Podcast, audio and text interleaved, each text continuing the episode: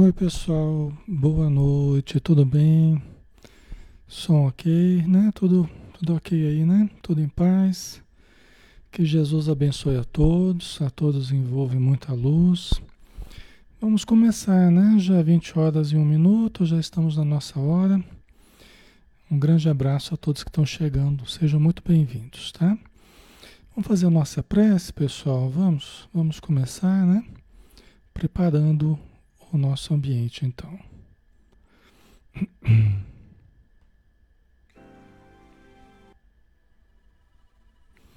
Vamos lá, né? Senhor Jesus, querido amigo e irmão de todas as horas, nós te agradecemos, Senhor, pela bênção da vida, por podermos estar neste corpo que Deus nos deu como empréstimo para que pudéssemos transitar na vida física, exercitando as possibilidades de que dispomos, dos recursos que nós usufruímos para angariarmos mais experiência, ampliarmos o nosso entendimento e dulcificarmos o nosso sentimento, Senhor. Obrigado, obrigado pela chance que temos de evoluir, de aprender, de servir, de amar. Abençoa, Senhor, todos os irmãos que estão conosco, todos que estão em oração, elevando o seu pensamento e formando um todo de luz que nos irmana na fraternidade. Que possamos todos vibrarmos na tua sintonia e que possas estar conosco em nossos lares, com nossas famílias envolvendo-nos em paz. Abençoa, Senhor, este momento. Abençoa o nosso estudo e permanece conosco, hoje e sempre. Que assim seja. Muito bem, pessoal. Vamos dar início, né? Ao nosso estudo de hoje, com muita alegria, com muita paz, para que a gente possa aproveitar, né? Os ensinos que Manuel Filomeno de Miranda nos traz, né? Nós estamos fazendo o livro Trilhas da Libertação, um livro de Divaldo, que é o médium, né? E o espírito Manuel Filomeno de Miranda, tá? Que fala sobre obsessão, fala sobre a casa espírita, né? Tem muita coisa importante aqui para a gente estudar, tá? Meu nome é Alexandre Xavier de Camargo, falo aqui de Campina Grande em nome da Sociedade Espírita Maria de Nazaré. Este é um estudo interativo, todos podem participar, opinar, perguntar, acrescentar, tá? Vamos ficar à vontade aí. Então vamos lá, pessoal, vamos começar, né? Nós estamos no capítulo 4, reflexões e expectativas. E se vocês recordarem, nós estamos num momento em que o Miranda, né, junto com outros espíritos amigos, é, eles estão numa casa espírita aqui na Terra, conversando com o dirigente dessa casa, que se chama Fernando. Tá? Eles estão ali é, para auxiliarem num processo muito grave de obsessão que está ocorrendo, ligado a essa casa. Tá? Então, é, primeiramente, o, o Manuel Filomeno de Miranda ele está conhecendo o ambiente, está conhecendo o Fernando, que é o dirigente da casa, e o Fernando está comentando a respeito é,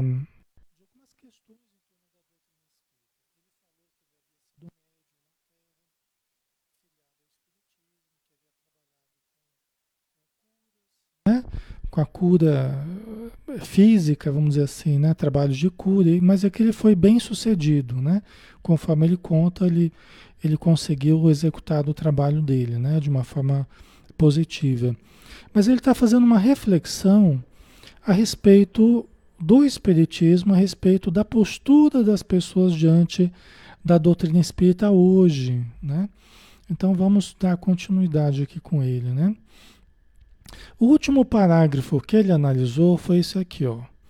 A mediunidade vem se tornando instrumento de autopromoção, a prejuízo da qualidade ética e espiritual do fenômeno, e diversos companheiros impressionados com eles mesmos, narcisisticamente arrojam-se às disputas ao campeonato da projeção pessoal. Né? Então, isso aqui a gente analisou né? Na semana passada. Vocês estão, estão ouvindo direito, pessoal? Como é que tá o som aí? Tá sem som? Ok. Tá normal? Voltou o som? Deixa eu só dar uma verificada aqui. Está tudo ok. Parece que está tudo ok, né? Voltou, tá jóia. É, deve ter dado um, um lagzinho aí, né? Tá jóia. Ok, então a gente estava falando, né, a respeito dessa questão, é, muitas vezes da pressa que as pessoas têm, né, em divulgar a, a, o produto da sua mediunidade, né? da sua psicografia ou da mensagem psicofônica que recebeu, e já começa a divulgar com uma ansiedade muito grande, né? Esquecendo que é, Chico passou por um treinamento, Divaldo passou por um longo período de treinamento. Você vê o Chico Xavier, ele foi começar a trabalhar com mensagens de parentes, por exemplo, só lá para a metade do, do, da vida dele, praticamente. Depois que ele estava mais seguro na mediunidade. Né? E o Chico, que é o Chico, né? Porque o trabalho de mensagens para parentes, por exemplo, é um trabalho extremamente delicado. É um trabalho extremamente delicado. Então o Chico ele foi trabalhar com isso só pelas tantas da, da sua mediunidade, né? Divaldo também foi divulgado os livros dele, começou a editar livros só depois de uma pilha de, de, de, mensagens, de conteúdos que ele teve que queimar, porque a Joana Jones falou que, que era para ele queimar, que aquilo não servia para nada. Vamos começar a trabalhar a partir de agora, depois de um grande período de treinamento. Né? Então a gente falava aqui a respeito disso na semana passada, é, às vezes da preocupação que as pessoas estão de fazerem a sua mediunidade é, aparecer no contexto social. Né? E não há essa necessidade. Não há. Até porque nós temos aí uma literatura extensa. Né? Nós temos uma literatura extensa. Só o Chico Xavier, com mais de 500 livros editados. Mensagens de Emmanuel, mensagem de Bezerra de Menezes, mensagem Quer dizer, é um material vasto. Nós não precisamos a nossa ansiedade de nos tornarmos o médium que vai divulgar no Facebook, que vai divulgar no WhatsApp, que vai divulgar. Quer dizer, no máximo, vamos treinar a nossa mediunidade. Vamos utilizar desse treinamento para nos conhecer melhor. Vamos treinar para nos aperfeiçoar como médiums, né? Em primeiro lugar, é para uso próprio, não é para uso, não é para exportação. Em primeiro lugar é para uso próprio, né? Então aqui a, o Fernando está tá comentando a respeito dessa percepção dele, né? É, às vezes os trabalhos de cura que visam mais o personalismo, aqui é o que estou lembrando, né? Não é o que ele falou, mas tem a ver com o assunto. Às vezes os trabalhos de cura que vão descambando para o personalismo do médium, né? Quer dizer, vão escorregando para o personalismo do médium, que começa a se achar muito grande. Justamente nesse livro nós vamos ver um caso assim, relacionado ao trabalho de cura, que é muito delicado, né? Então, é, é, é sobre isso que ele está falando. Né? É quando a questão ética, a questão do fenômeno mediúnico começam a se tornar questionáveis. Por quê? Porque estão sendo acompanhados de uma projeção do ego muito grande, um narcisismo muito grande, que em nada vai auxiliar, já que o nosso melhor companheiro, a nossa melhor companheira será sempre a humildade, né? em termos mediúnicos, sempre a humildade vai ser a nossa melhor amiga. Né? Então não há por que nos preocuparmos com a projeção pessoal. Né? Aí ele continua dizendo perseguindo o aplauso da terra, os primeiros lugares, as competições insensatas, distantes dos sentimentos de renúncia de vera humildade, de legítimo amor. Então não é tão difícil da gente perceber quando a gente está deslizando para o campo do personalismo. Não é difícil de da gente perceber. É quando a gente começa a ficar muito afoito, muito mais preocupado com os aplausos da terra do que a nossa consciência em paz. Muito mais preocupado com os primeiros lugares, com as competições, do que realizarmos o nosso trabalho. Né? Nosso trabalho de divulgação, nosso trabalho de caridade, de auxílio, de mediunidade, né? todos os campos que a gente puder trabalhar. Né? Não é difícil da gente perceber. Né? Será que nós temos sido movidos pelo sentimento de renúncia? Renúncia ao nosso personalismo, né? renúncia né, aos nossos sentimentos inferiores, muitas vezes, muitas vezes associados à mediunidade, associados aos trabalhos. Isso é uma coisa que só nós podemos avaliar. Só nós, não, não nos cabe julgar ninguém, mas nós precisamos avaliar em nós o que, que está nos movendo, qual é a nossa intenção. Isso somente nós que podemos avaliar através de uma busca profunda de autoconhecimento, de autoconsciência, né? O Túlio Cloício chama vaidade, exatamente, né? Vaidade, orgulho, presunção, né? Quer dizer, nós acabamos escorregando por esses caminhos, né? Então é preciso muito cuidado para que nós tenhamos uma caminhada permeada pela humildade. Mas humildade real, né? Não a, a vestimenta que eu me faço de humildezinho, né? pra, é a face oculta da vaidade, né? Joana Jones fala que essa humildade de fachada é a face oculta da vaidade. É a vaidade de uma forma diferente, né? Então a gente precisa tomar cuidado com isso, né? E através do, do autoconhecimento, através da autopercepção, a gente vai é, percebendo quando a gente está caindo nisso, né? Nas disputas, né? Gente, olha, o trabalho ali na casa espírita, o trabalho ali que não espera os aplausos, mas aquele trabalho disciplinado, aquele trabalho de auxílio, de disposição para amparar, para ajudar, para servir, seja numa água fluida, seja num passe, seja numa prece, seja a simples presença ali, né? Seja é, ajudar numa distribuição de sopa, né? Não seja ajudar numa reunião mediúnica, que é um trabalho anônimo, que não vai ter ninguém aplaudindo, não vai ter uma assembleia né, aplaudindo, é um trabalho anônimo, você está ali atendendo os seres invisíveis para nós, né? Quer dizer, esse trabalho ao longo do tempo é o grande trabalho que as casas espíritas precisam. Esse é o grande trabalho que as casas espíritas precisam é aqueles que aceitem a disciplina, que aceitem o compromisso, que se disponham a ajudar. Esse é o grande trabalho. Né? Esse é o grande trabalho. Mas é aquele trabalho assim, o que, que tem para fazer? Em que, que eu posso ajudar? Não assim, ah, eu quero fazer tal coisa, eu quero fazer isso. Não. O que, que tem aí para fazer? O que, que vocês estão precisando? Posso ajudar em alguma coisa? Né? Essa é a disposição que se necessita na casa espírita, né? Não de escolher trabalhos, mas o que, que eu posso fazer para ajudar. Isso é muito importante, né? Certo, pessoal? Então aí a gente vai caminhando com equilíbrio, né? Aí a gente vai fugindo das competições, vai fugindo né, das posses, das disputas, né? Vai fugindo uma coisa muito importante, vai fugindo do, das polêmicas, né, pessoal? É, as polêmicas que, enquanto você fica polemizando, os necessitados estão lá precisando de ajuda. Né? Quando você está disputando quem tem a verdade, quem está mais correto, não sei o quê, os necessitados estão lá, pelo amor de Deus, me ajude que eu estou precisando.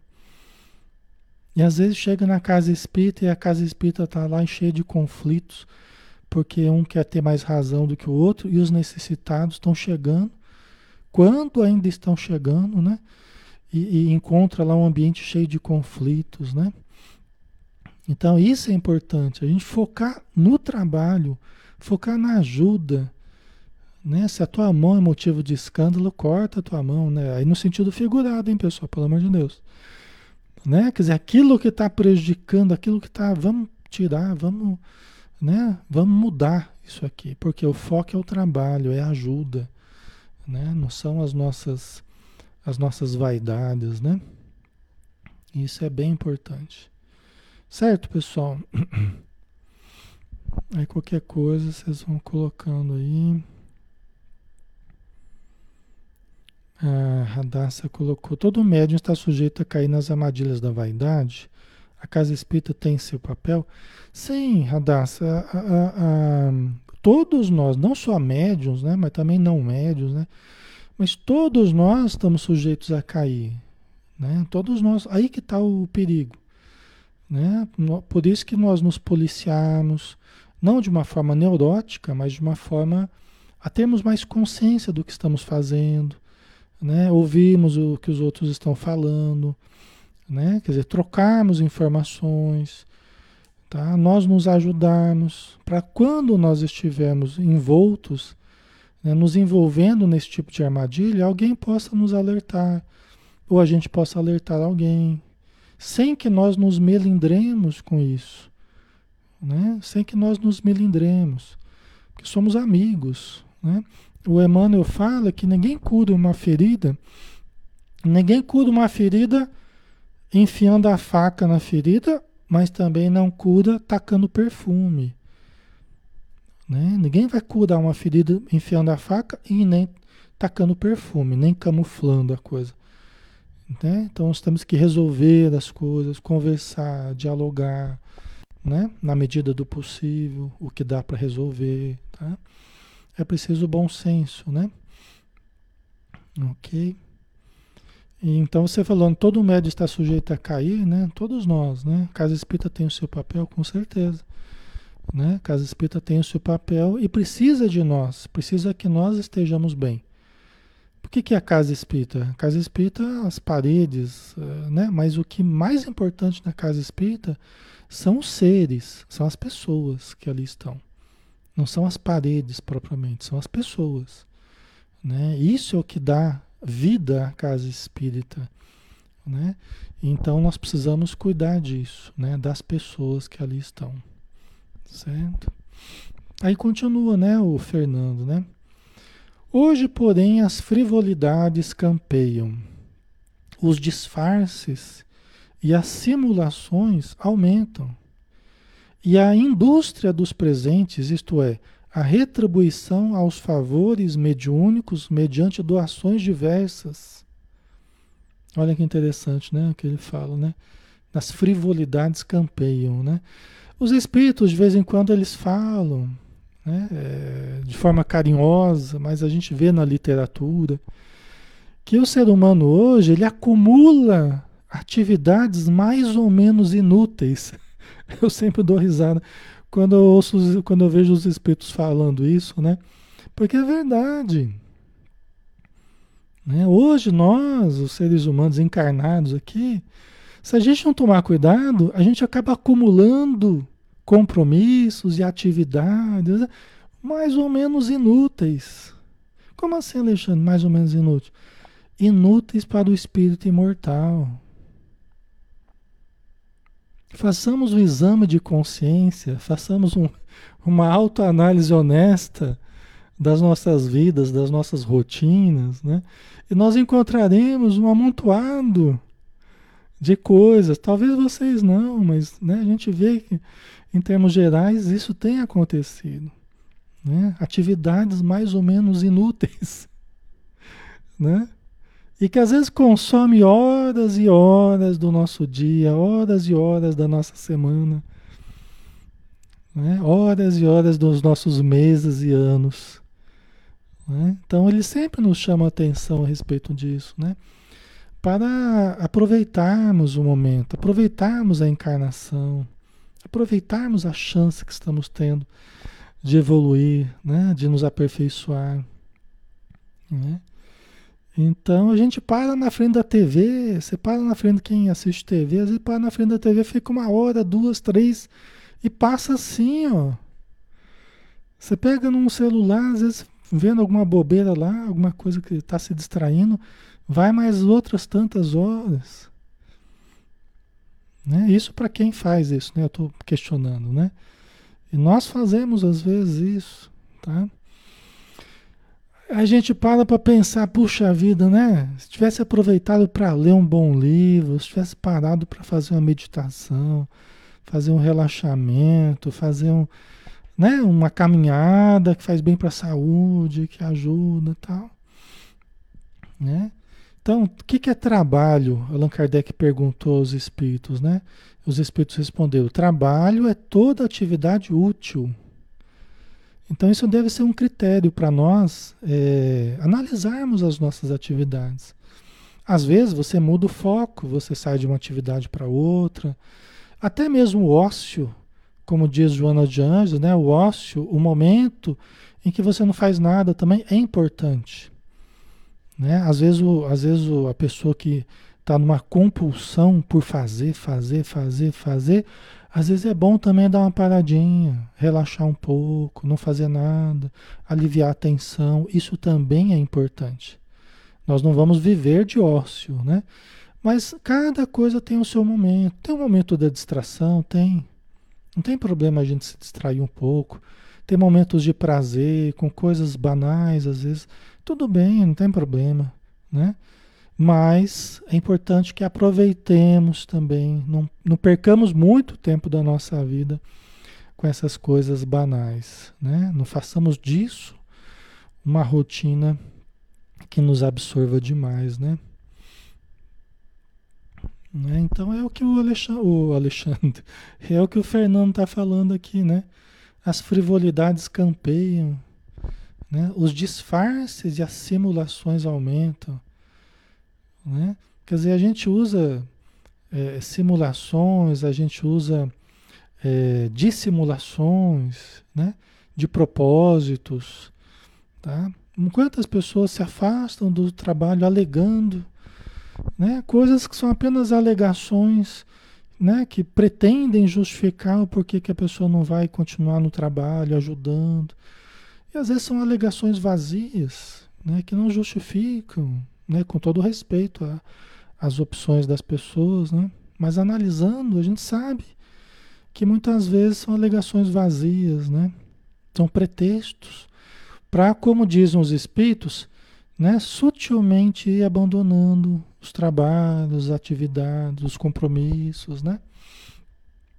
E aí a pessoa às vezes perde a pessoa perde preciosas oportunidades de aprendizado, de caridade, de auxílio, de melhora íntima, né? por uma busca de acomodação, né? que só vai causar prejuízos. Né? E tem uma coisa importante que ele falou aqui também, ó. a indústria dos presentes, a retribuição aos favores mediúnicos, mediante doações diversas. O que, que é isso, né? É quando sutilmente, é quando sutilmente começa a haver aquela troca de favores em que, em função de favores mediúnicos, né, diante de médiums de cura, ou médiums psicofônicos, né, mediante favores especiais de médiums e espíritos, entre aspas, né, começa a haver os presentes, né? Ah, eu estava passando ali, somebody love, né? Eu estava passando ali, vivo, lembrei de você, comprei isso aqui e tal, né? Começa a ver aquela, né? Sutilmente aquela troca, né? Em, em, em favor, né? De médiums e dirigentes ou, né? Outras pessoas, mas em troca de favores, né? Que a pessoa nunca vai falar que é em troca de, de um favor recebido, né? mas acaba configurando né, essas trocas de favores mediúnicos. Né? Então a gente precisa tomar muito cuidado com isso, né, pessoal? Porque senão vai sutilmente nos seduzindo, vai sutilmente nos seduzindo, nos envolvendo e nos acostumando mal. né? E acostumando com essa, o que os espíritos chamam de simonia. Simonia. O que é simonia? É a venda de favores mediúnicos, é a venda da mediunidade. Se vocês forem procurar no dicionário, né? A simonia é a venda de favores ou de, de, de recursos mediúnicos, vamos dizer assim, tá? Que os espíritos amigos veem isso como uma coisa grave, né? Quando o médium começa a descambar para a venda de recursos mediúnicos, declaradamente ou subrepeticiamente, né? Subliminarmente, vamos dizer assim, na moita, né? Na moita, né? Então a gente precisa tomar cuidado com isso, né? Porque isso acaba sendo queda de muitos médiums de cura, de muitos médiums que atendem, né, através da sua psicofonia, né, pessoas que vão, ah, eu estou indo para o centro para conversar com o espírito. Aí vai lá com aquele médium, que o médium sempre vai lá atender incorporando, né? Então isso é um, é, isso geralmente, se o médium não, não toma cuidado, vai descambando para o personalismo, vai descambando para o fanatismo até das pessoas, né, que vão ficando dependentes daquele médium e das comunicações que aquele médium dá. Porque ele vai sendo rodeado de uma aura, né?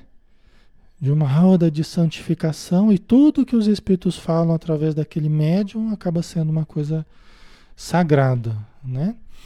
Então, isso são perigos que a gente precisa tomar cuidado, porque começa a haver uma transferência de responsabilidade. E eu, qualquer coisa que eu tenho, qualquer problema que eu tenho, qualquer conflito, ah, eu preciso lá conversar com o médium, conversar com o espírito. Você vê que o Chico não se prestou a isso. Você não vê na história do Chico o Chico se prestar a isso. Ele não se prestou a isso. Ele conversava com as pessoas, ele orientava, ajudava tal. Mas ele não se prestava esse, esse o Emmanuel não estava lá para as pessoas ficarem consultando o, o Emmanuel através do Chico. Você não vê isso na obra. Você não vê o, o Divaldo, né? A Joana, vão consultar a Joana através do Divaldo. Então vamos fazer, o Divaldo atendia. Eu mesmo estive lá, conversei com ele, conheci os trabalhos, tal, na casa da mansão do caminho, né? Então ele atendia, tinha aquele um minuto com o Divaldo, né? Acho que é um minuto ou cinco minutos com o Divaldo, não sei. Aquela fila, né? Que ele atendia rapidamente, conversava com, com o outro. Mas não era assim, ah, eu vou conversar com a Joana através do Divaldo. Ah, vou conversar com os meus parentes através do Divaldo. Não é assim.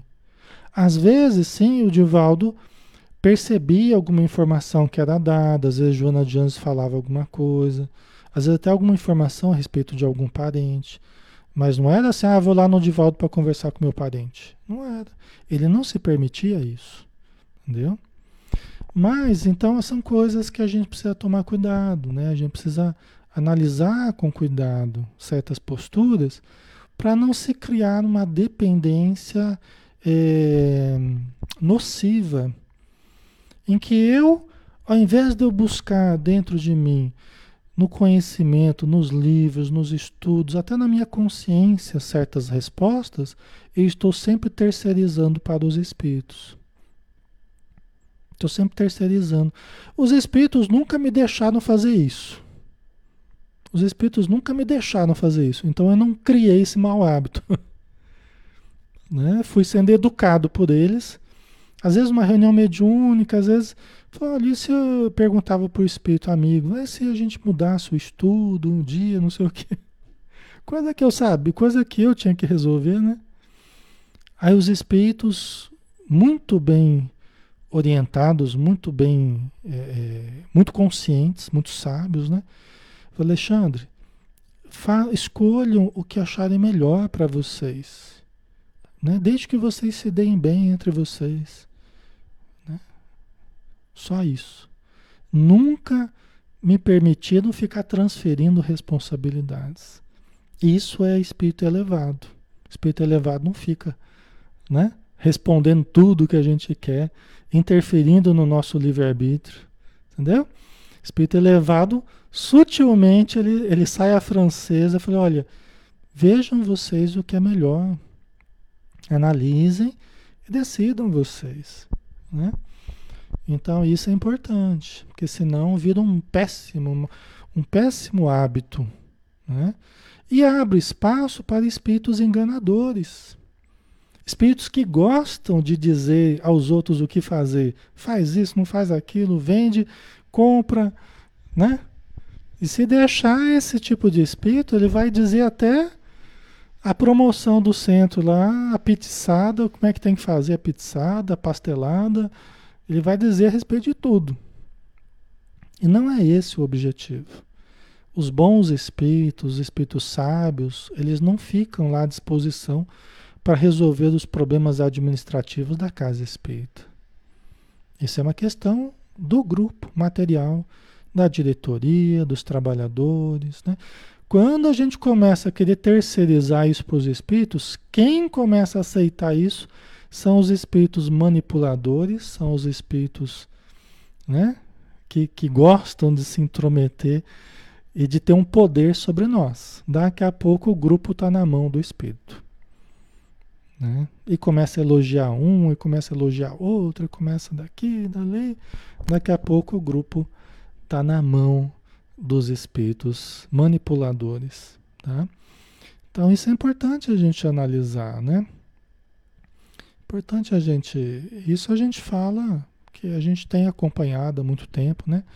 O contexto da casa espírita, das casas espíritas, do movimento espírita a gente sabe das, das virtudes e a gente sabe das dificuldades também das instituições, né? É. O Manuel colocou: o negócio é manter os pés no chão e a mente em Jesus e seus ensinamentos. Aí dá tudo certo sempre, né? Com discernimento, né? Com estudo, né, Manuel?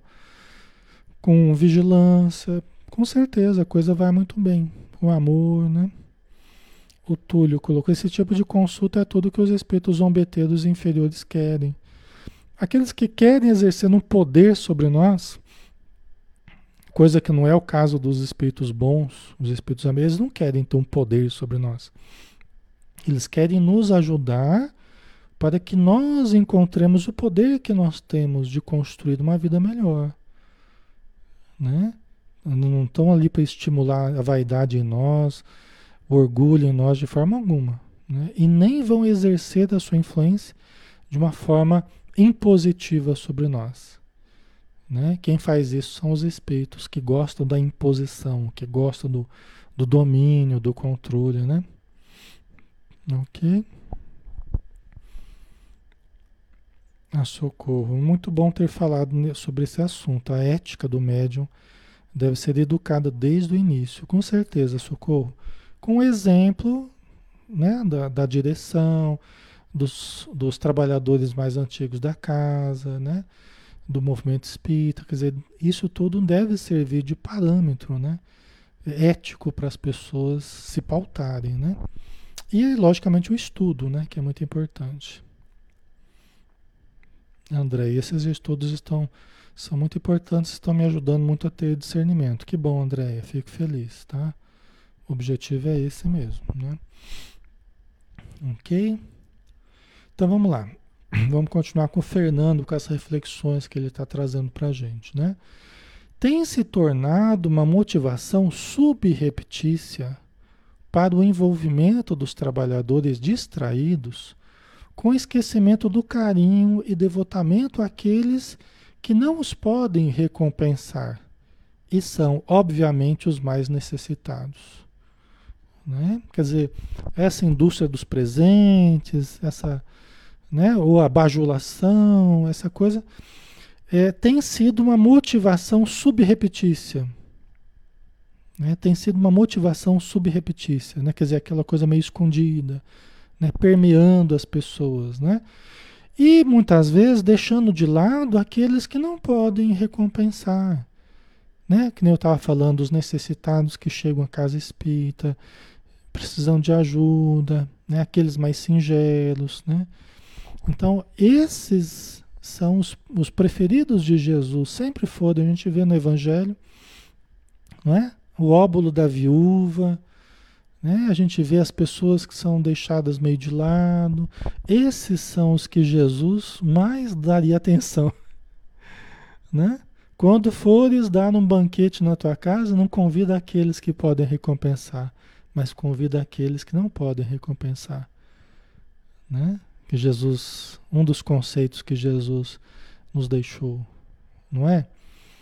Então a gente precisa ir rompendo com essa coisa dos, dos favores, né? das trocas de favores, dos particularismos.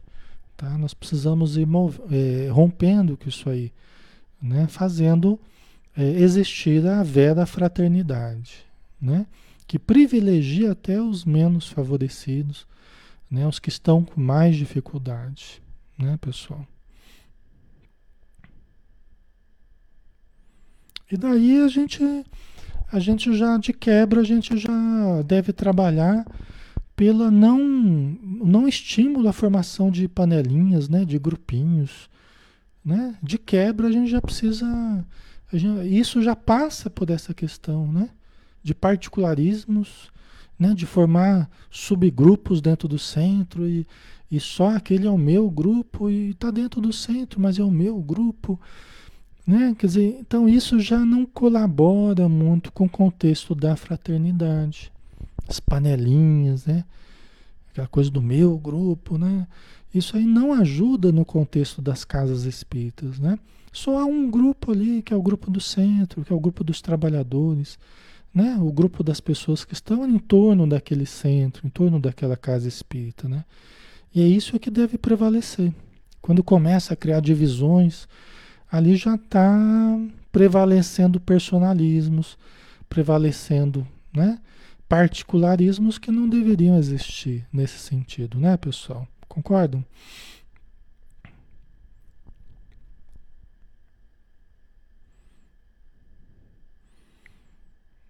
A Maricelda, e como fazer para saber ou chegar numa casa espírita que são espíritas que são espíritas com dignidade, né? Você vai sentir, Maricelda, você vai sentir pelo ambiente, você vai sentir pelas pessoas, pela receptividade, né? pela congruência, pela, pela coerência que essas pessoas ajam com você, né? pela real caridade, pela real fraternidade que existir ali. Tá? Todas as casas têm dificuldades, né? Então, é, mas a gente acaba se identificando mais com uma ou com outra que a gente se sente melhor, né? Todas as casas estão tentando fazer o melhor, tá? Aqui não é uma crítica às casas, ao espiritismo, nem aos trabalhadores, né? Todos estão tentando fazer o melhor, todos, todos, todos estão querendo ser felizes, né? Todos estamos querendo ser felizes, todos nós. Às vezes a gente começa a ir para um certo caminho que não vai levar àquela felicidade, àquela harmonia que a gente quer. Aí que tá. Às vezes a gente está indo por um caminho que não vai chegar naquele objetivo. Então a gente precisa parar, analisar, refletir, né? Para realmente é, mudarmos e, e, estarmos no caminho que leva à harmonia, né? à fraternidade, tá? A gente tem que saber distinguir. O estudo ajuda muito nesse sentido, né? A Sueli, vaidade, vaidade, vaidade, como dizia Salomão, né? Salomão que vivia falando da vaidade, né? No Antigo Testamento. Vaidade, vaidade, vaidade. no fundo é tudo vaidade, né? Ele falava. Ok, vamos lá, né? Somos daqueles, asseverou Fernando, que consideram úteis todas as religiões dignas e filosofias espiritualistas, necessárias e portadoras de elevadas contribuições para o bem da sociedade. Ponto. Né? Fernando está tá dizendo aqui, né? Eu sou das pessoas que consideram todas as religiões dignas, as filosofias espiritualistas, né? O espírita, o espiritismo deve ver assim, deve enxergar dessa forma. Há espaço para todos, todas as religiões, todas as filosofias, né, doutrinas, deve haver espaço para todas elas. Existe uma função, existe quem queira, quem goste, quem se sinta bem né, nesses contextos, tá? E contribuem para a sociedade, certo? Mas vamos lá. Entretanto, entretanto, a viagem de retorno, olha o que ele vai falar. A viagem de retorno de um espírita a uma outra, a uma outra denominação religiosa surpreende-me ao tempo em que lhe compreendo a conduta. Olha que interessante, né?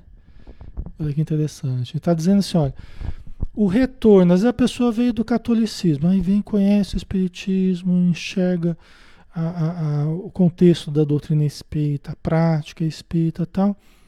Aí ele diz, o retorno dessa pessoa a uma outra denominação religiosa, voltando ao catolicismo ou o evangélico, ou, né?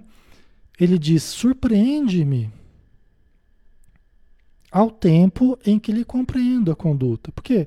Porque as pessoas têm o direito de buscar, as pessoas têm o direito de escolher né, onde se sente melhor e tudo mais. Então ele compreende a conduta da pessoa. E às vezes tem outras razões também, né? Que não vem ao caso aqui familiares, tem várias coisas que entram no meio aí, né? Mas ele faz, surpreende-me. Por quê? Por que surpreende o Fernando? É um espírito lúcido, é um espírito equilibrado, um espírito elevado, dirigente de uma casa espírita, né? Aí ele explica, né? O porquê dessa surpresa, né? Por que dessa surpresa? Aí ele explica: a surpresa decorre do fato de identificar no Espiritismo o Consolador prometido por Jesus. E aqui está uma coisa interessante, deixa eu só voltar aqui um pouquinho. Ó. Aqui tem uma coisa que a gente precisa também pensar aqui, que é muito, é muito importante, principalmente atualmente, né?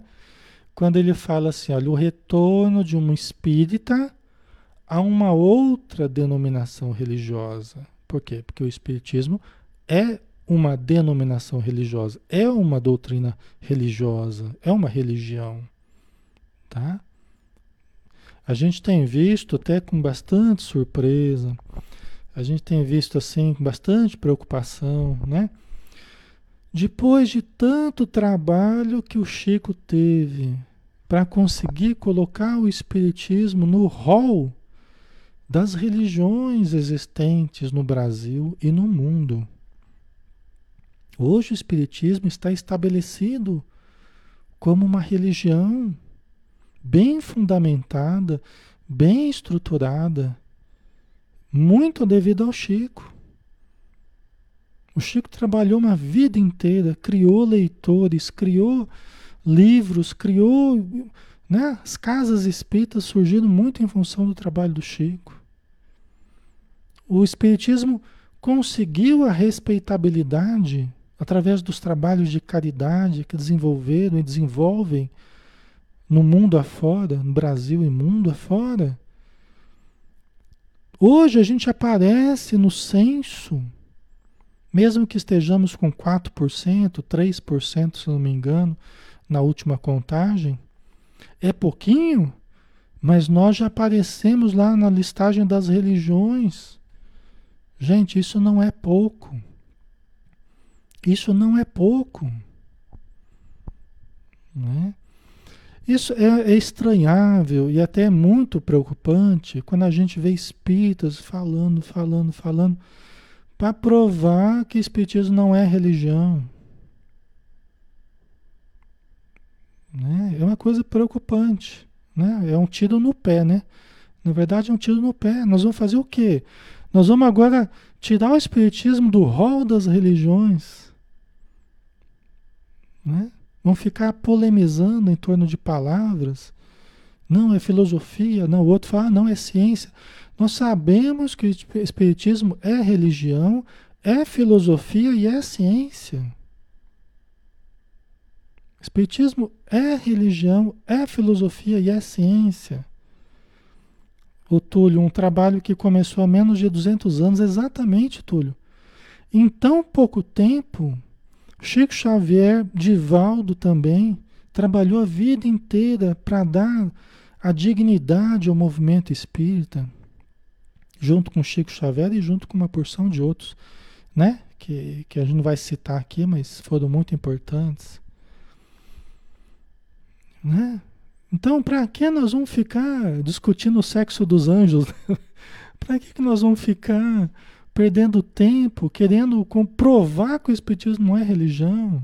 Quer dizer, nós vamos, depois do trabalho todo do Chico, do Divaldo e outros tantos, nós vamos querer encolher o movimento, vamos querer tirar o movimento do rol das religiões agora. E para que isso? Com que objetivo? Eu não consigo ver um outro objetivo senão o dos próprios espíritos infelizes querendo mesmo destruir a doutrina espírita, querendo mesmo tirar o status de religião que o espiritismo tem e muito bem colocado como religião. Entendeu?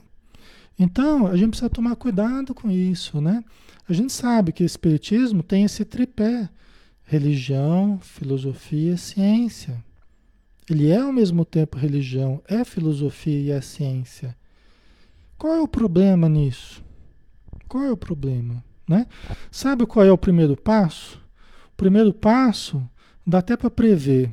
Eu tenho pensado muito a respeito disso, né? com uma certa preocupação. Qual que é o primeiro passo? O primeiro passo é dizer que o Espiritismo não é religião. Segundo passo, tirar o Evangelho. Já que não é religião, por que, que nós estamos aí com o Evangelho? Por que, que nós estamos ligados a, a Jesus? Tirar Jesus, tirar o Evangelho, tirar Jesus. Terceiro passo. Terceiro passo. Começar a cobrar por tudo que for coisa que for feito na religião. Entendeu? Pode acreditar, pessoal. Nós estamos. Se nós não tomarmos cuidado, nós vamos para esse caminho. Porque foi Jesus que disse: o dai de graça o que de graça recebestes. Então eu quero transformar no Espiritismo, deixar de ser religião, afastar o Evangelho, afastar Jesus da filosofia espírita, né? Para a gente ficar só com a filosofia, ficar só com a ciência e tirando a religião. Tira Jesus, afasta o Evangelho. É um inconveniente, né? É uma verdade inconveniente essa de Jesus, sempre nos chamando para gratuidade, para caridade, para fraternidade. Tudo que o Chico exemplificou, Divaldo exemplificou, né? E as casas espíritas estão exemplificando, né? Vocês entendem, pessoal? As legiões de espíritos obsessores estão atacando, estão atacando muito o espiritismo, atacando muito as casas espíritas, os médiums, as mediunidades, né? de todas as formas, pessoal. E eu vejo ultimamente que está um ataque assim maciço, né, de pseudo-sábios, né, é, é, tentando tirar o espiritismo do contexto das religiões. Então vamos ajudar, né? Vamos ajudar, vamos pensar sobre isso, vamos seguir pelo caminho que nós temos seguido, a fidelidade a Jesus, a fidelidade ao tríplice aspecto do Espiritismo. Né? Não vamos entrar nesse sofisma, não, porque isso aí não vai levar o Espiritismo para um caminho bom. Né? As pessoas que questionam isso, elas só querem gerar confusão e a divisão. Né? E querem, na verdade, fazer o Espiritismo perder a dignidade que conquistou. A gente vê no André Luiz, né? o André Luiz no nosso lar, quando ele está lá no umbral, ele está naquele sofrimento terrível, lá está sentindo impotente. O que, que ele fala? Olha, depois de tanto sofrer, eu orei. Eu orei. Né? E somente quem sofreu muito na vida é que vai entender o poder da oração. E aí ele fala assim: olha, nunca antes os problemas filosóficos, científicos me afiguraram tão, tão de lado, né, diante do problema religioso que aparecia, né, com muita necessidade para ele, Nunca falou tão alto dentro dele, porque ele era uma pessoa assim mais técnica, né, mais científica, mais pragmática na Terra. Mas quando depois de muitos anos, depois de oito anos no umbral, ele falou assim: olha, nunca o problema religioso falou tão alto dentro de mim. E eu orei. E foi isso que tirou ele da, do umbral. Né? Não foram as especulações filosóficas, científicas, né? com todo respeito, a, mas foi a ligação com o transcendente, foi a ligação com Deus, né? foi o ato de orar. Isso tudo, gente, é do contexto da religião. Tem um livro do Chico Xavier, de Emmanuel, né, através do Chico Xavier, que se chama A Religião dos Espíritos. Será que não está não tá claro que os espíritos querem que nós tenhamos uma religião, mas é uma religião diferente? Concordo que é uma religião diferente. Só por ter só por ter ciência e filosofia agregados ao contexto religioso, já é uma, uma religião diferente. Né? Já é diferente. Né? O que está faltando mais, pessoal? A não ser a gente fazer o bem, trabalhar, estudar, né? Praticar isso. O que está faltando, né? Vocês entendem, pessoal? Né? É um momento meio delicado, né? E precisa de todos nós, né? Então, o Espiritismo, a gente vê na obra da, da Joana de Anjos, por exemplo, o livro Triunfo Pessoal. Outro dia eu estava lendo, de novo, relendo, né? Mais por final do livro, se vocês tiverem o livro aí, ele vai falar, ela vai falar da função terapêutica da religião, das religiões. A função terapêutica das religiões. E tratando do Espiritismo como uma religião de grande poder terapêutico. Ora, é? se os espíritos estão tratando o Espiritismo como religião, vou eu né? Querer tirar o espiritismo do rol das religiões não faz sentido, né? Não faz sentido. OK? É uma religião diferente? É, né? Ela permite o questionamento, permite, né? Permite tudo isso. Só que nós, né, precisamos levar em consideração a posição que nós temos hoje, né, dentro das religiões, a opção que nós somos, opção religiosa que nós nos constituímos, né? Então, é, entender o Espiritismo hoje apenas como uma filosofia de vida, né? Às vezes a pessoa se aproxima de mim, Alexandre, mas eu pensei que o Espiritismo era só, era só uma filosofia de vida. A primeira coisa que eu esclareço é isso. Não, o Espiritismo é uma religião. Uma religião bem fundamentada, bem constituída, bem estruturada ah, mas o Espiritismo não tem templo. Claro que tem templo.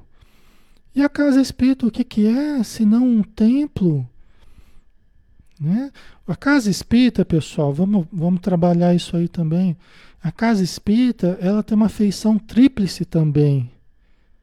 Dizem os espíritos, a casa espírita é escola, a casa espírita é hospital, e a casa espírita é templo. Né? Casa espírita é escola, é hospital e é templo.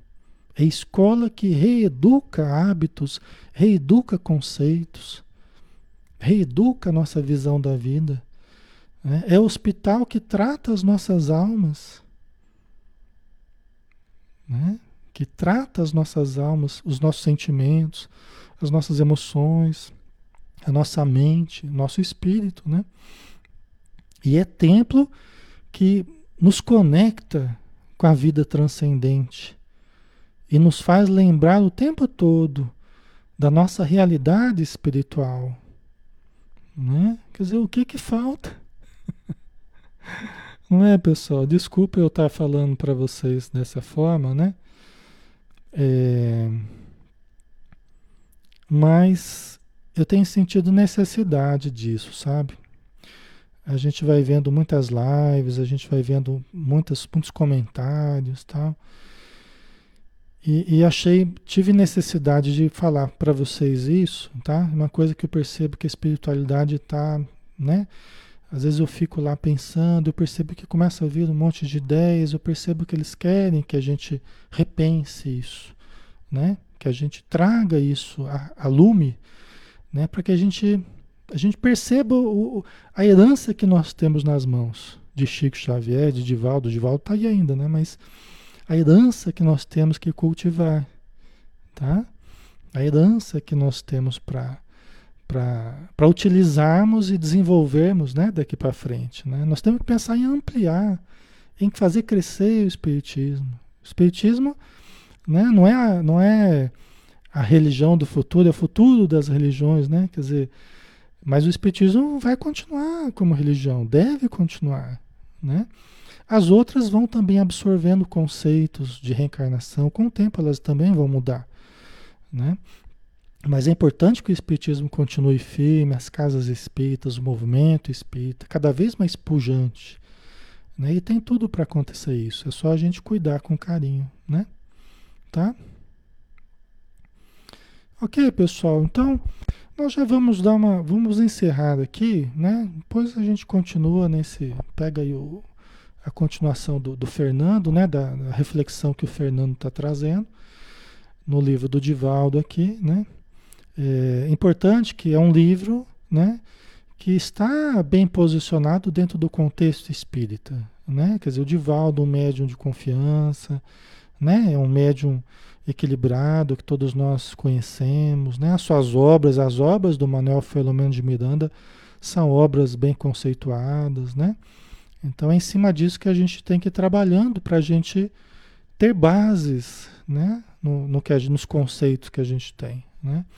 Então, vamos em frente, né? Vamos estudar, tá, pessoal? Ok, vamos então é, finalizar. Vamos fazer a nossa prece, né? Agradecemos a Jesus por mais essa oportunidade.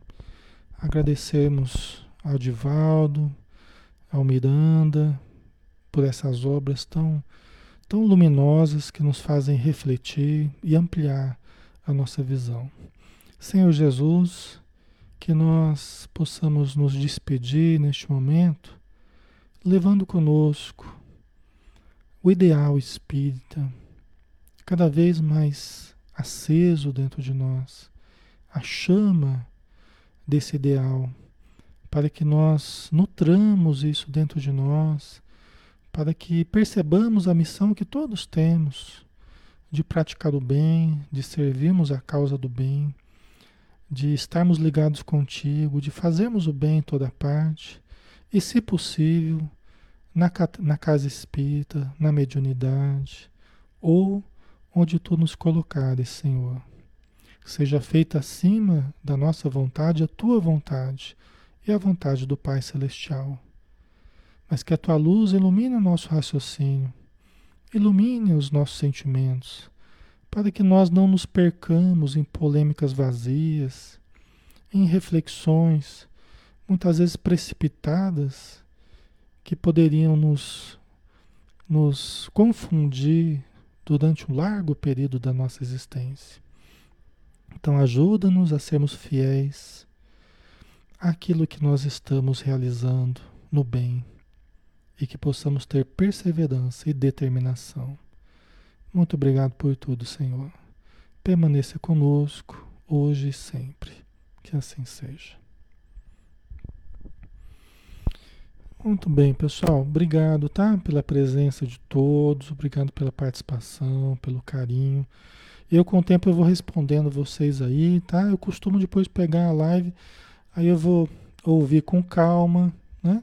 Às vezes até corrigindo alguma coisa que eu tenha falado, respondendo perguntas que eu não pude responder, tá bom? Então, muito obrigado aí por tudo, tá? Vou colocar uma musiquinha para a gente se despedir. E a gente finaliza então a nossa live. Um abraço, pessoal. Até mais. Ouço Deus no murmúrio das águas dos rios. Ouço Deus no furor dos ciclones bravios. Ouço Deus no cantar matinais dos pais. Ouço Deus no lamento de pobres mortais. Vejo Deus nas estrelas perenes de luz. Vejo Deus no esplendor que a alvorada traduz. Vejo No suave perfume da flor. Vejo Deus no adeus, companheiro da dor. Sinto Deus na saudade que evoca lembranças. Sinto Deus no morrer de febris esperanças. Sinto Deus na tristeza de ver-te partir. Sinto Deus na tua volta, irmão, a sorrir. Ouço Deus no murmúrio das águas dos rios. Vejo Deus no furor dos ciclones bravios. Sinto Deus no cantar matinais dos padais. Ouço Deus no lamento de pobres mortais.